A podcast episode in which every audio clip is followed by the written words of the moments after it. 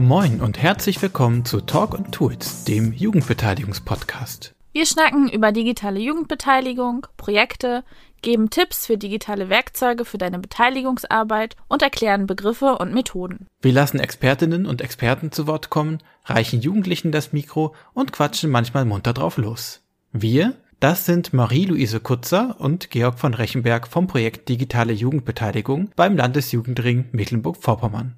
Das Projekt Digitale Jugendbeteiligung wird gefördert vom Ministerium für Soziales, Gesundheit und Sport des Landes Mecklenburg-Vorpommern.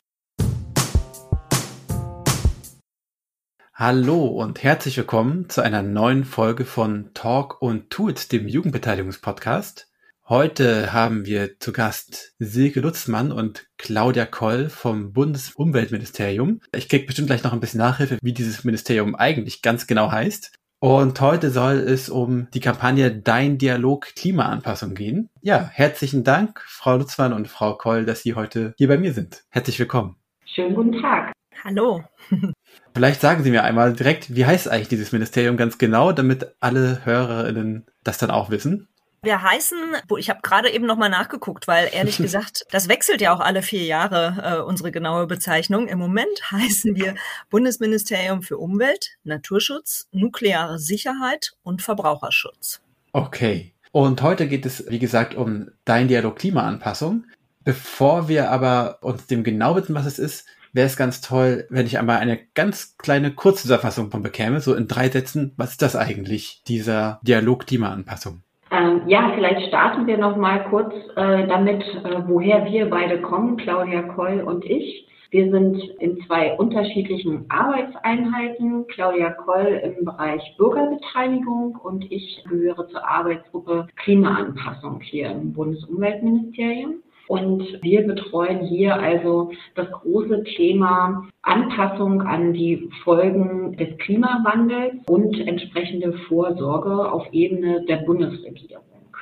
Claudia, vielleicht möchtest du aber auch noch etwas zur Bürgerbeteiligung sagen. Ja, das äh, gibt es seit, ich glaube, jetzt mittlerweile äh, zehn Jahren ungefähr, dass es bei uns eine Arbeitseinheit gibt, die sich unter anderem mit Bürgerbeteiligung befasst. Uns ist es wichtig, Bürger stärker zu beteiligen und damit ja ein Stück weit auch der Politikverdrossenheit entgegenzuwirken und der Entfremdung der zunehmenden zwischen Verwaltung oder Politik und äh, Bürgerinnen und Bürgern, ähm, dem ein wenig entgegenzuwirken. Wir versuchen das nach innen und nach außen, Bürgerinnen und Bürger stärker in unsere Politik, in unsere Programme, in die Entwicklung unserer Programme und Strategien mit einzubeziehen.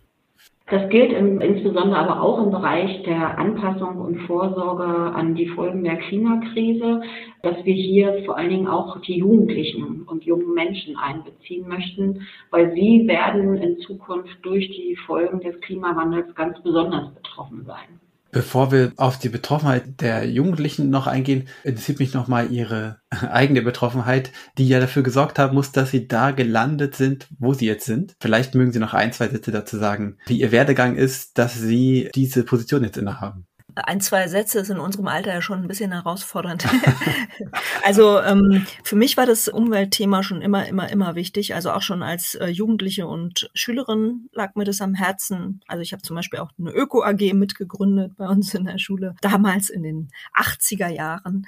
Und ja, 1986, als ich 16 war, da gab es dann Tschernobyl. Das hat natürlich auch nochmal einen Push gegeben, so in diese Richtung. Und ich persönlich habe dann Politikwissenschaften studiert äh, mit Schwerpunkt Umweltpolitik, ähm, habe in der Wissenschaft äh, dann gearbeitet zum Thema Nachhaltigkeit bin dann zu einem Beratungsgremium gekommen der Bundesregierung, das nennt sich Rat für nachhaltige Entwicklung, wo auch die Zivilgesellschaft enthalten ist. Also das ist zusammengesetzt aus Mitgliedern der Zivilgesellschaft und soll die Bundesregierung beraten. Dann war ich im Bundestag Referentin für Nachhaltigkeit. Dann bin ich im Bundesumweltministerium gelandet, was eine ganz tolle Sache ist, weil man da quasi an der Quelle sitzt und was bewegen kann.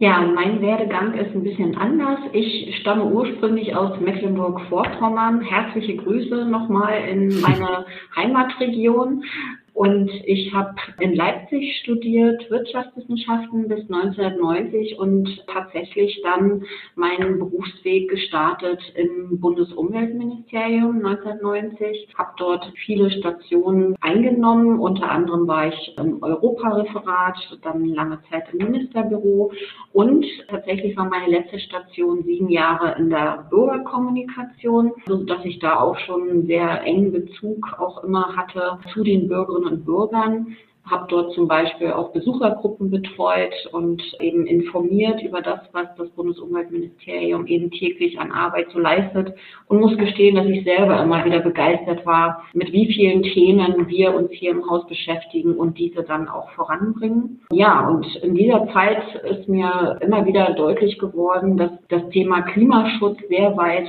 vorangestellt wurde, zum Glück, aber dass eben die zunehmenden Folgen des Klimawandels Umwelt habe ich persönlich eben nicht so den Eindruck gehabt, dass da ausreichend genug passiert. Ähm, hatte mich daher mit dem Thema Klimaanpassung schon etwas mehr informiert oder beschäftigt. Und dann gab es die Möglichkeit für mich, vor drei Jahren in diese Arbeitsgruppe Klimaanpassung hier im Haus zu wechseln. Und seitdem bin ich eben ganz engagiert dabei, das voranzutreiben. Und das ist auch genau das Stichwort. Bevor wir hier weitermachen, müssen wir, glaube ich, allen Zuhörenden einmal erklären, was ist eigentlich genau Klimaanpassung? Ja, ganz genau. Äh, das ist etwas, was ich in meiner Arbeit auch immer wieder erlebe und meine Kolleginnen und Kollegen auch, dass es hier ganz schnell zu Verwechslungen noch kommt zwischen dem, was Klimaschutz ist und das, was Klimaanpassung ist. Es gibt Menschen, die auch fragen, wieso Klimaanpassung? Wie wollt ihr denn das Klima anpassen? Und das kann natürlich dieser Begriff tatsächlich erstmal vermitteln, aber das ist natürlich nicht gemeint. Wir sagen zunächst, Klimaschutz ist immer die beste Anpassung. Aber wir alle wissen, dass der Klimawandel mittlerweile schon so weit fortgeschritten ist. Das erleben wir ja mittlerweile jedes Jahr. Gerade in diesem Jahr haben wir es gesehen, Waldbrände, ähm, Überschwemmungen, Überflutungen, Wasserknappheit, Stürme etc. Und das rückt immer näher. Auch in Deutschland sind wir mittlerweile stark davon betroffen. Das geht so weit, dass teilweise die Wasserversorgung in bestimmten Regionen nicht mehr sichergestellt werden kann, wenn Hitzewellen anhalten. Die Landwirtschaft leidet durch Trockenheit oder aber eben durch Überflutungen, durch Starkregen. Und wir alle haben sicherlich noch gut in Erinnerung die Katastrophe im Ahrtal und in anderen äh, Regionen Deutschlands. Das sind die Folgen des Klimawandels. Und hier gilt es eben, uns zu wappnen, Vorsorge zu betreiben und Anpassungsmaßnahmen zu ergreifen. Und daher dieser Begriff Klimaanpassung. Vielleicht, um das einmal ein bisschen zu verbildlichen, gibt es ein möglichst plakatives Beispiel, unter dem ich gut vorstellen kann, ja, hier, das kann man Klimaanpassung nennen. Das wäre eine Maßnahme, die geeignet ist.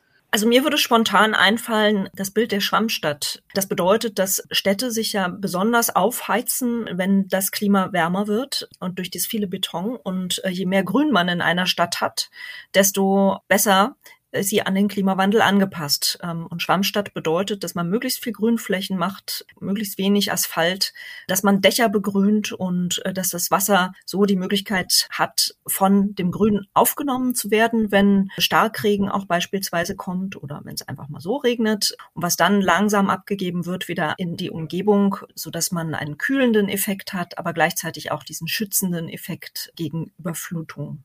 Vielleicht ergänze ich das nochmal. So wie Klimaschutz ist auch Klimaanpassung ein Querschnittsthema und betrifft im Prinzip alle unsere Lebensbereiche. Und wie Claudia Koll gerade gesagt hat, ist das Prinzip der Schwammstadt tatsächlich eins, was für die Zukunft, denke ich, immer wesentlicher wird. Um vielleicht nochmal ein ganz simples Beispiel zu bringen, wenn wir an das Ahrtal oder andere Regionen denken, äh, die durch Hügel wie zum Beispiel Weinberge geprägt sind oder andere landwirtschaftliche Nutzung, dann kann es schon einen großen Unterschied machen, ob die Bepflanzung durch Mais oder Weinreben oder welche landwirtschaftlichen Produkte auch immer eben schwer zu dem jeweiligen Berg oder Hügel angebaut werden, anstatt eben senkrecht ins Tal hinunter. Wenn wir wir uns also vorstellen, dass so ein Weinberg oder ein Maisfeld quer zum Berg angelegt wird, dann wird hier eben die Möglichkeit, bei Starkregen Wasser aufzunehmen, wesentlich erhöht, als wenn es eben einfach senkrecht runterfließen kann und sich dann in kleinen Bächen sammelt. Und wir alle kennen, glaube ich, auch den großen Unterschied, wenn wir auf einem asphaltierten Marktplatz bei 35 Grad und mehr stehen, ohne jegliche Verschattung und dann in eine Nebengasse gehen, wo vielleicht viele schöne große Bäume stehen und auf einmal haben wir um wesentlich äh, Grad kühler dort oder eben tatsächlich auch in der Nähe von Wasserflächen oder ähnlichem merken wir, dass es dort wesentlich kühler ist. Mhm. Aber es gibt natürlich auch bei eher ländlich ähm, geprägten Regionen gute Bilder. Also zum Beispiel geht es ja um, ähm, Silke hat es auch eben schon angedeutet, um Anbaumethoden. Wir erleben zum Beispiel, dass Wälder nicht mehr zurechtkommen mit der Hitze, weil sie ähm, zum Beispiel auch einfach in Monokultur ähm, gebaut wurden oder weil die Kiefernart, die da wächst, sehr empfindlich ist gegenüber bestimmten Schädlingen, die sich durch den Klimawandel besser verbreiten können. Und dass man da halt eben guckt, bei Wäldern, aber auch bei landwirtschaftlichem Anbau, wie müssen wir uns eigentlich an das sich verändernde verändernde Klima anpassen und an die damit einhergehende wahrscheinliche Schädlingslage, sag ich mal. Ja? Also dass wir Pflanzen haben, die robust sind und die Ertrag bringen. So, und nun habe ich Sie beide Expertinnen hier sitzen und man könnte ja sagen, gut, wir haben das Expertwissen versammelt. Sie sammeln das auch noch von den einschlägigen WissenschaftlerInnen ein. Wir wissen also, wie wir an welchen Stellen was machen müssen. Problem gelöst. Aber das ist nicht ihr Ansatz, sondern ihr Ansatz ist es, es sollen auch noch Menschen befragt werden, in diesem Fall für die Dein Dialog Klimaanpassung, für das Projekt Jugendliche. Was ist da der Gedanke dahinter, dass was fehlt an Wissen, das sie nicht haben, das aber für die Umsetzung von Klimaanpassung benötigt wird? Ja, dieser Dialog Klimaanpassung ist eingebettet in viele Prozesse, die aktuell hier im Bundesumweltministerium auf den Weg gebracht wurden.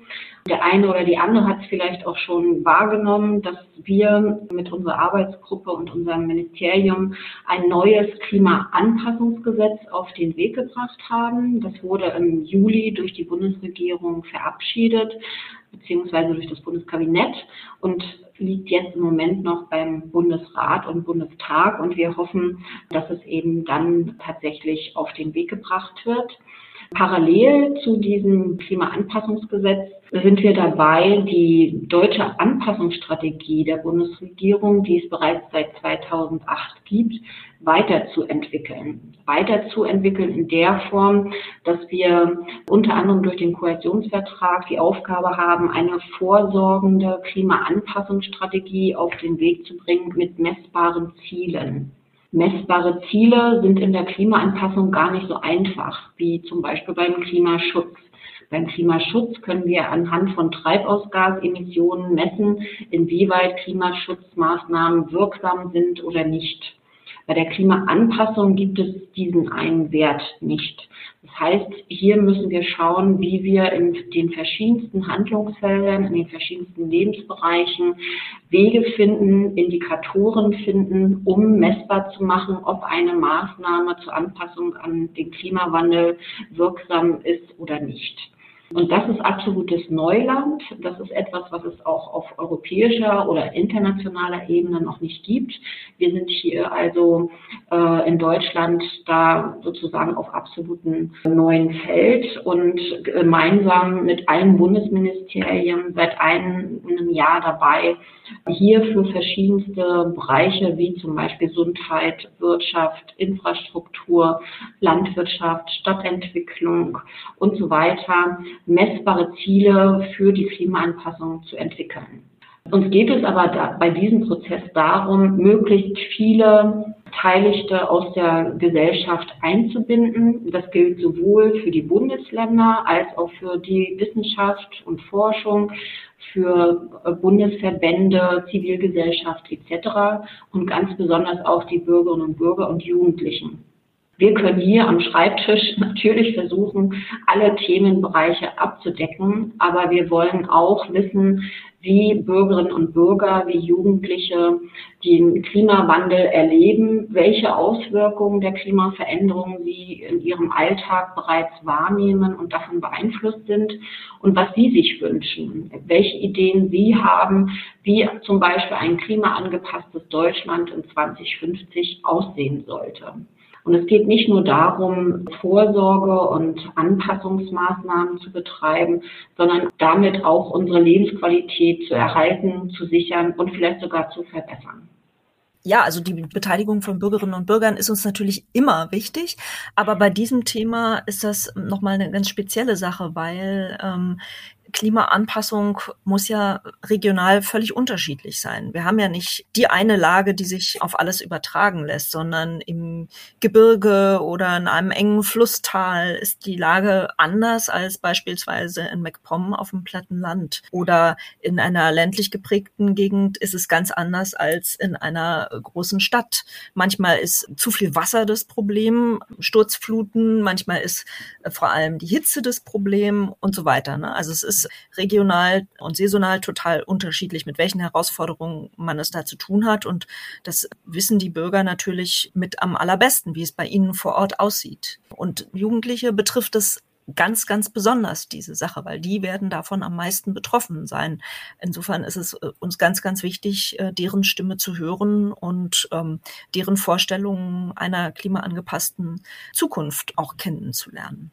Deswegen haben wir zum Beispiel auch nicht nur diese Online-Beteiligungsmöglichkeit geschaffen, einmal für Bürgerinnen und Bürger, sondern eben auch extra für die Jugendlichen. Ganz nebenbei startete das gleichzeitig mit unserer Woche der Klimaanpassung, die dieses Jahr zum zweiten Mal stattgefunden hat oder noch stattfindet.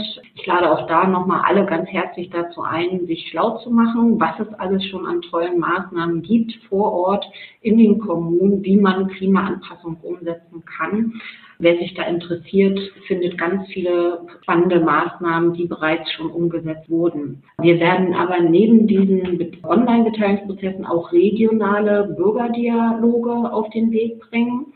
Das ist genau das, was Claudia Koll gerade sagte dass wir hier Regionen ausgesucht haben, die in Zukunft durch spezielle Folgen des Klimawandels ganz besonders betroffen sein werden. Die eine Region durch besondere Trockenheit und Dürre, andere Regionen eben eher durch zu viel Wasser oder eben auch Stürme. Und deswegen werden wir bundesweit fünf regionale Bürgerdialoge im Anschluss durchführen und einer wird zum Beispiel in Wismar stattfinden. Dafür werden per Zufallsprinzip ganz viele Bürgerinnen und Bürger eingeladen eingeladen, auch Jugendliche natürlich und junge Menschen daran teilzuhaben.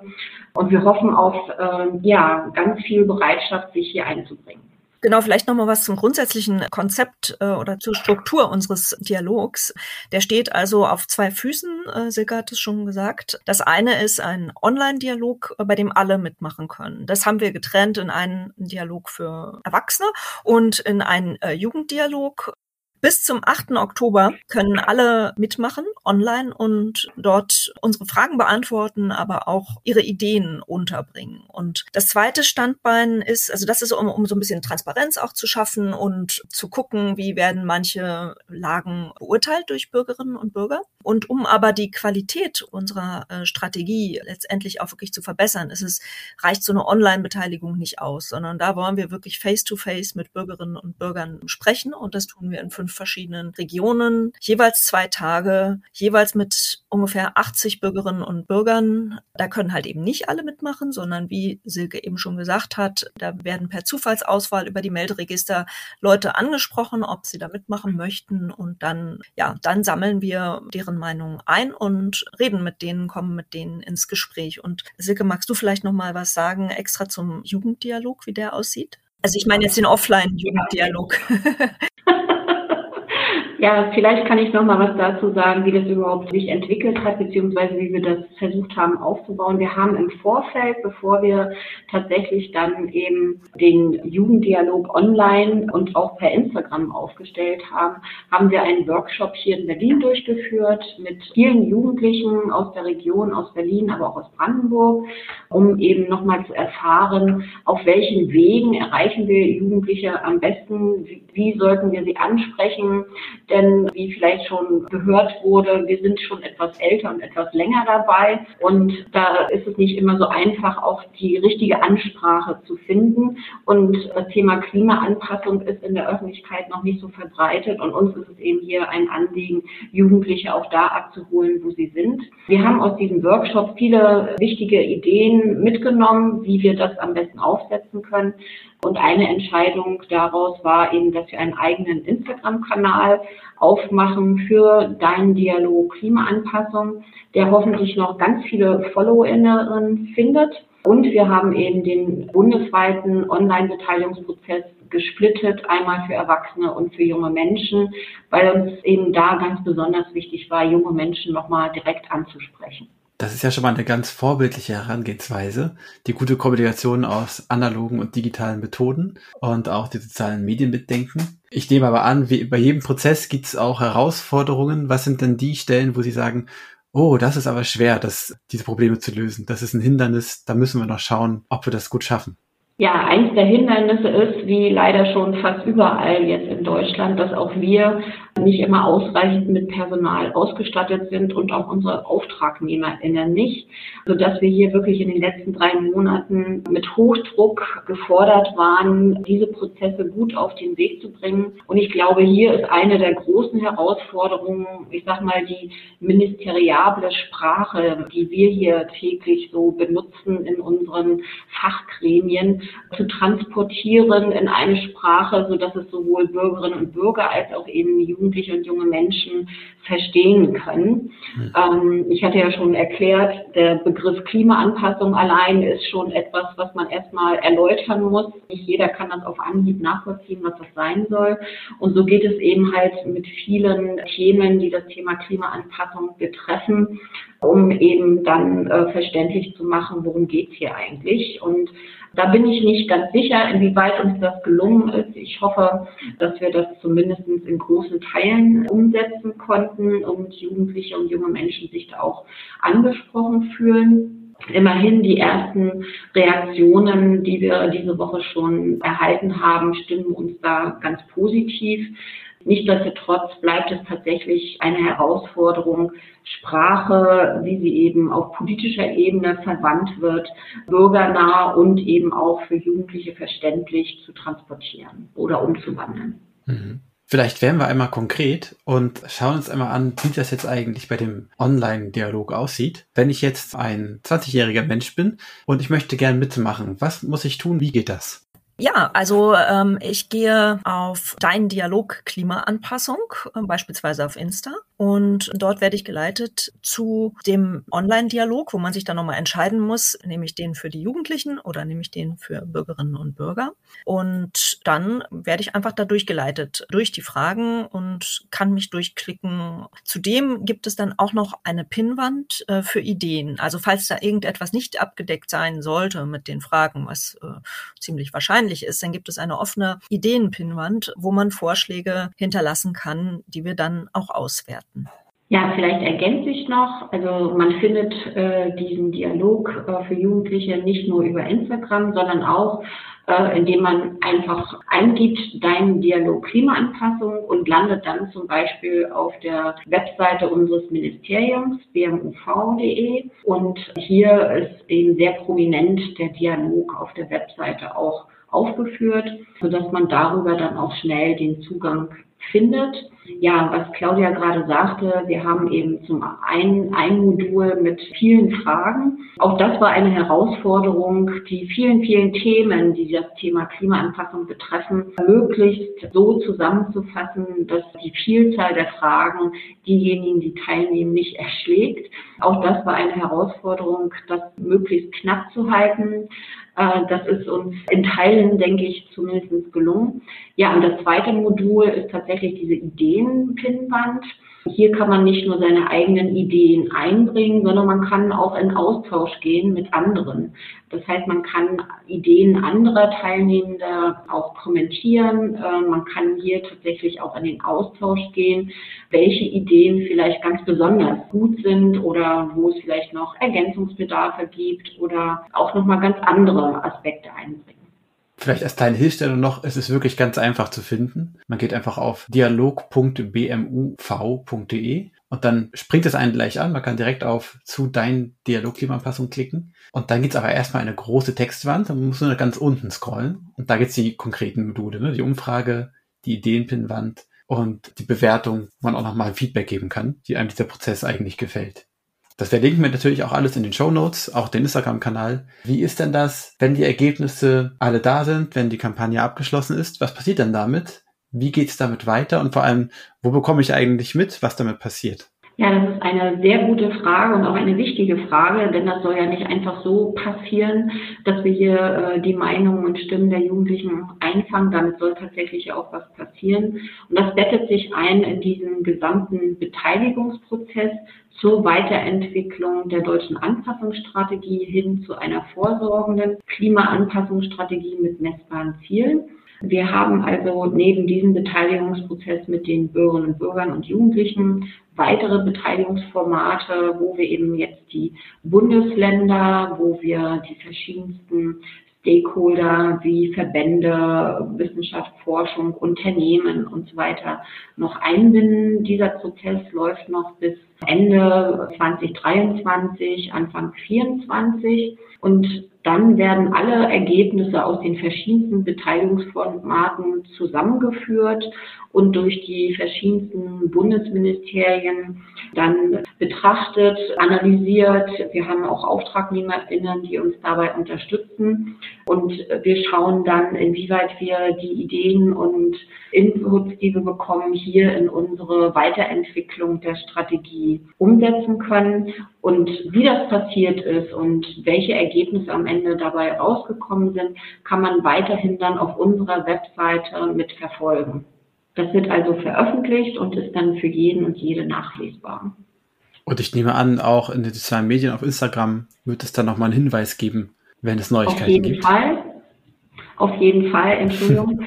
ähm, der Instagram-Kanal bleibt offen und darüber wird dann auch eben berichtet, was mit den Ergebnissen passiert. Man kann sich auch anmelden und registrieren lassen, sodass man auf jeden Fall dann die Ergebnisse zugesandt bekommt, wenn man das möchte. Okay, dann wissen wir jetzt, was ist Klimaanpassung. Wir wissen, wie läuft dieser Beteiligungsprozess und wie geht es mit den Ergebnissen weiter. Jetzt finde ich noch spannend, Sie haben ja schon gesagt, Sie haben ganz viel dazugelernt, auch bei den Workshops mit den Jugendlichen und im Prozess der Umsetzung. Wenn Sie sich das ganz doll einfach mal selbst zusammenschustern könnten, Geld spielt mal nicht so eine große Rolle. Was wäre denn Ihr Wunsch für zukünftige Beteiligungsprozesse? Ich nehme an, das wird nicht Ihr letzter gewesen sein. Ja, vielleicht ein Wort bei der Gelegenheit zu der Rolle, die Beteiligung bei uns überhaupt spielt. Ähm, man muss ja unterscheiden zwischen der formalen Beteiligung und der informellen Beteiligung. Ähm, formale Beteiligung betrifft Gesetze, wo das einfach vorgeschrieben ist, dass BürgerInnen da beteiligt werden. Aber wir beschäftigen uns hier vor allem mit der informellen Bürgerbeteiligung, wenn wir also irgendwelche Strategien oder Programme machen, wo das eine beratende Funktion hat, diese Bürgerinnenbeteiligung. Dafür haben wir eigens äh, vor ein paar Jahren Jahren äh, Leitlinien definiert. Und da ihr ja hier auch immer wieder Beteiligungsinstrumente anbietet, möchte ich dafür zumindest mal ein bisschen Werbung machen. Diese Leitlinien, äh, wenn ihr auf unsere Homepage geht, äh, könnt ihr da einfach eingeben Leitlinien Bürgerbeteiligung in der Suchmaske und dann werden die ausgespuckt. Darin haben wir Kriterien definiert, was wichtig ist für eine gute Bürgerbeteiligung. Ja, wir sind auch ganz froh, dass das sogar in unserer Geschäftsordnung, also in unserer ministeriumseigenen Geschäftsordnung verankert ist, wenn man eine informelle Bürgerbeteiligung Beteiligung macht, dann sollten diese Leitlinien beachtet werden. Wir haben da also eine qualitative Grundlage dafür. Ja, und zu der Frage nochmal jetzt ganz konkret. Ähm, mein persönlicher Wunsch wäre natürlich, ähm, dass die Beteiligung von Jugendlichen und Bürgerinnen und Bürgern so ist, dass das einfach immer stattfindet. Dass also bei jedem Prozess das mitgedacht wird, dass man guckt, an welcher Stelle im Prozess bietet sich das jetzt am meisten an.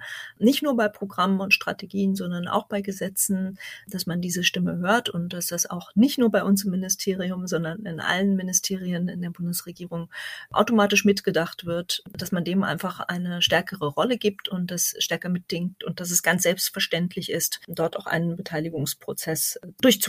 Das wäre mein persönlicher Wunsch. Ja, mein persönlicher Wunsch, neben dem, was die Claudia schon gesagt hat, wäre, dass viele Menschen in Deutschland, eben insbesondere auch Jugendliche und junge Menschen, die Möglichkeiten, die es schon gibt, auf jeden Fall wahrnehmen und sich einbringen. Denn nur äh, je mehr dabei sind, desto klarer werden eben auch die Wünsche, Vorstellungen, Ideen, an denen wir dann auch in unserer Arbeit zum einen nicht vorbeikommen und zum anderen, die wir aber auch gerne unbedingt einbringen wollen und berücksichtigen wollen. Insofern freue ich mich sehr, dass der Landesjugendring e.V. hier in Mecklenburg-Vorpommern das zum einen wahrgenommen hat und eben das jetzt hier auch verbreitet. Und wir sind tatsächlich auch darauf angewiesen, dass all die Akteure in Deutschland, die auf diese Beteiligungsprozesse, die die Bundesregierung bietet, auch immer wieder hinweist und ja, breit bewirbt, sodass auch jeder die Chance hat, mitzumachen. Da möchte ich noch ergänzen, ähm, also wir bekommen zum Beispiel auch immer wieder mal ungläubige Anrufe, ähm, die sagen, ja, stimmt das wirklich? Ich habe hier so einen Brief bekommen von der Ministerin, die mich einlädt, da mitzumachen. Ist das denn echt? Also wir machen die Erfahrung, dass ja, dass die Bürger doch sehr verwundert sind und das manchmal gar nicht glauben, dass das wirklich echt ist, weil wir da auch einen ziemlichen Aufwand betreiben. Also wie gesagt, bei dieser Zufallsauswahl über die Meldeämter, da kriegt dann äh, jeder und jede Ausgewählte einen Brief von der Ministerin, wo wir auf diesen Prozess hin hinweisen und fragen, ob, äh, ob die Leute Lust haben, da mitzumachen. Aber ja, es lebt, wie Silke schon gesagt hat, einfach vom Mitmachen und daher ja, freuen wir uns, wenn einfach möglichst viele Leute sich das angucken und uns ihr Feedback geben. Ja, wir freuen uns auch, dass Sie so spontan bereit waren, hier in diesen Podcast mit reinzuspringen. Das ist ja auch nicht selbstverständlich. Und wenn wir nicht noch etwas vergessen haben, das ist jetzt Ihr Stichwort, dann können wir jetzt auch zumachen. Haben wir noch etwas Wichtiges vergessen? Wir danken für diese tolle Gelegenheit, dass wir hier Werbung machen können und denken, ja, es ist ja in aller Sinne, wenn wir im Bereich Klimaanpassung möglichst schnell vorankommen. Ja, auch ich möchte mich nochmal bedanken für diese Möglichkeit. Für mich war es tatsächlich das erste Mal, in so einem Podcast dabei zu sein freut mich sehr, eine tolle Erfahrung. Ja, und ich wünsche mir sehr, dass viele junge Menschen sich einbringen, weil es geht um die Gestaltung ihrer Zukunft und das sollten sie nicht an sich vorbei machen lassen. Gut, dann weise ich nochmal alle ZuhörerInnen darauf hin, auf Instagram bei Dein Dialog Klimaanpassung einfach einmal suchen, dann findet man das. Oder einfach gehen auf dialog.bmuv.de Vielen Dank, liebe Frau Lutzmann, vielen Dank, liebe Frau Koll, für Ihre Einblicke. Das ist ganz spannend und vielleicht hören wir mal wieder voneinander. Und ansonsten, liebe ZuhörerInnen, wenn der Podcast Ihnen gefallen hat, wenn der Podcast euch gefallen hat, dann freuen wir uns sehr, wenn ihr eine Bewertung da lasst, dort wo das geht. Ich glaube bei Spotify und bei Apple Podcasts und bestimmt auch bei einigen anderen Diensten. Und wenn ihr das hier gerade über einen Browser hört, man kann auch ganz toll so eine Podcast-App nutzen, da gibt es ganz viele verschiedene. Da sind wir überall zu finden und dann verpasst man keine Folge und erfährt über so tolle Projekte wie den Dialog Klimaanpassung. Tschüss und vielen Dank. Tschüss. vielen Dank, Herr von Reichenberg.